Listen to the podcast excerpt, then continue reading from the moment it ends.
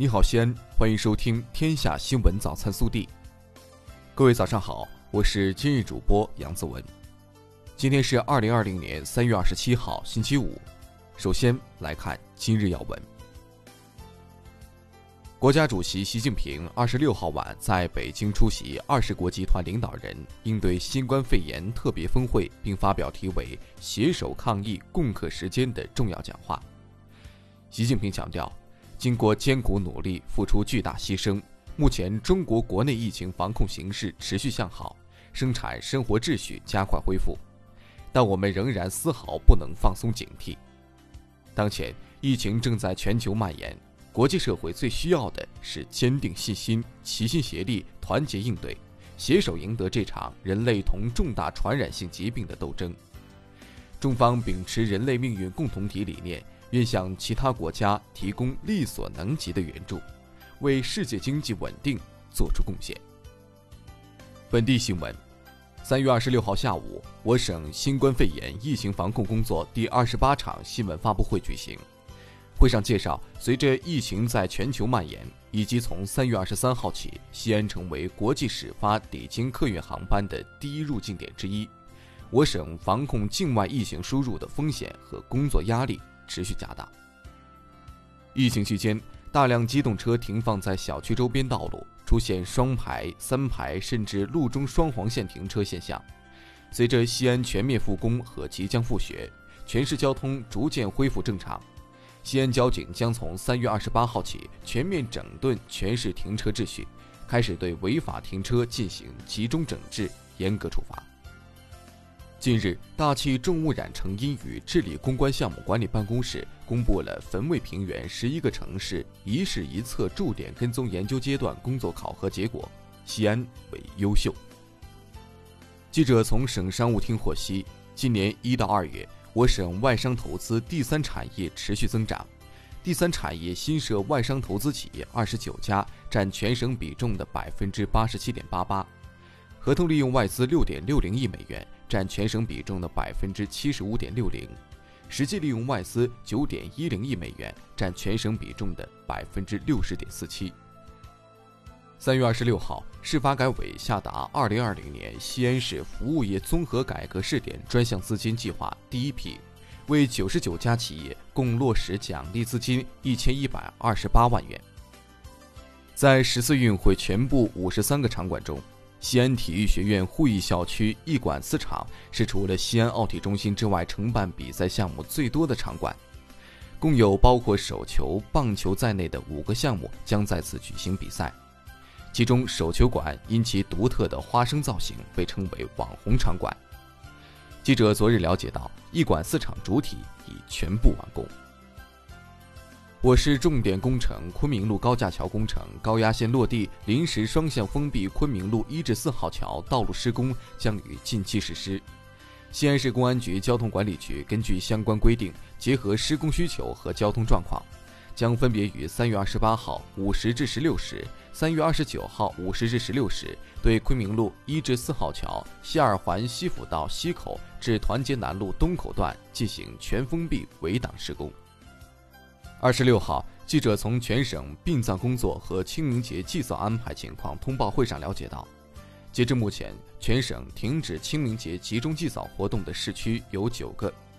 西安、咸阳、铜川、渭南、安康、商洛、杨凌区、韩城市、西咸新区；宝鸡市限制性开放祭扫，延安、榆林二市开放集中祭扫，汉中市除勉县外其他各县区开放祭扫。记者二十六号从陕西省西安汽车站获悉，该站自三月二十七号起开通西安至阎良直通车。三月二十八号起，长安区开通七百三十五路、七百四十路、七百四十二路三条公交线路，同时终止四三三路、四幺八路、四零九路晚间延点二号线四条客运班线运营。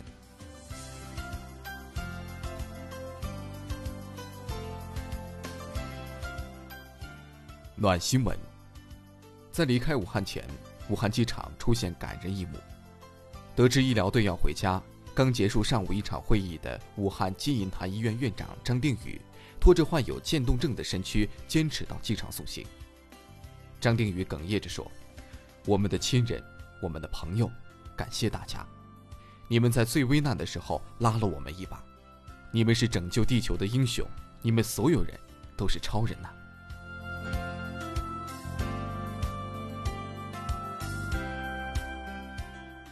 国内新闻：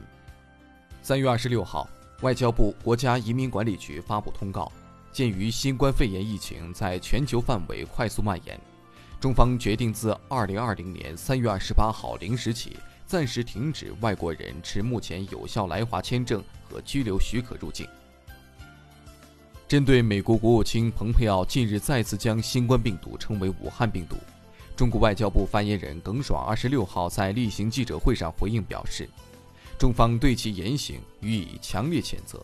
其执意逆国际共识而动，继续对中国搞污名化、诋毁、抹黑中方的抗疫努力，企图借此转移视线、转嫁责任，用心极其险恶。国家卫生健康委新闻发言人、宣传司副司长米峰昨日介绍，目前已有二十三个省份报告境外输入病例。防控疫情扩散的压力很大，要做好更加持久的防控准备。民航局昨天发布通知，进一步调减国际客运航班运行数量。国内每家航空公司经营至任意国家航线只保留一条，每条航线每周运营班次不得超一班；外国每家航空公司经营至我国航线只保留一条，每周运营班次不得超一班。抵离中国航班确保客座率不高于百分之七十五。中共中央、国务院近日发布关于全面加强新时代大中小学劳动教育的意见。文件要求将劳动素养纳入学生综合素质评价体系，制定评价标准，建立激励机制，全面客观记录课内外劳动过程和结果，加强实际劳动技能和价值体认情况的考核。三月二十六号，商务部服贸司司长冼国义在新闻发布会上介绍。截至三月二十二号，大型农产品批发市场平均复工率达百分之九十七，大型超市复工率达百分之九十六，农贸市场复工率达百分之九十四，百货商场复工率达百分之九十。湖北返京人员隔离费用由谁承担？昨天下午，在北京市新型冠状病毒肺炎疫情防控工作新闻发布会上，北京市重点战区管委会副主任、新闻发言人毛军介绍。居家观察和集中观察的费用均为个人负担，接转车辆的费用由政府承担。返京人员统一由各区集中接站，安排车辆护送至各区的集中分散点，再由分散点直接护送到社区，并办理相关进入社区的手续。三月二十六号，杭州宣布将发放预计总额达到十六点八亿元的消费券，鼓励消费者扶持杭州商家，拉动线下消费。三月二十七号，杭州市民可正式领取消费券。该活动将覆盖杭州餐饮、购物等领域的六百万线下商户。这是杭州利用数字化提振经济的重大举措。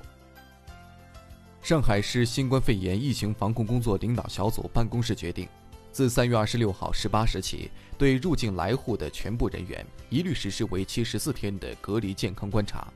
对入境的外交人员和从事重要经贸、科研、技术工作的人员，另有规定的按规定执行。上海各区各有关部门将严格落实联防联控责任，严防境外疫情输入。清明节将至，为防止因集中祭扫引起疫情扩散蔓延，保障人民群众的身体健康和生命安全。武汉市暂停现场祭扫服务，并推出集体祭扫服务，提供网络祭扫服务。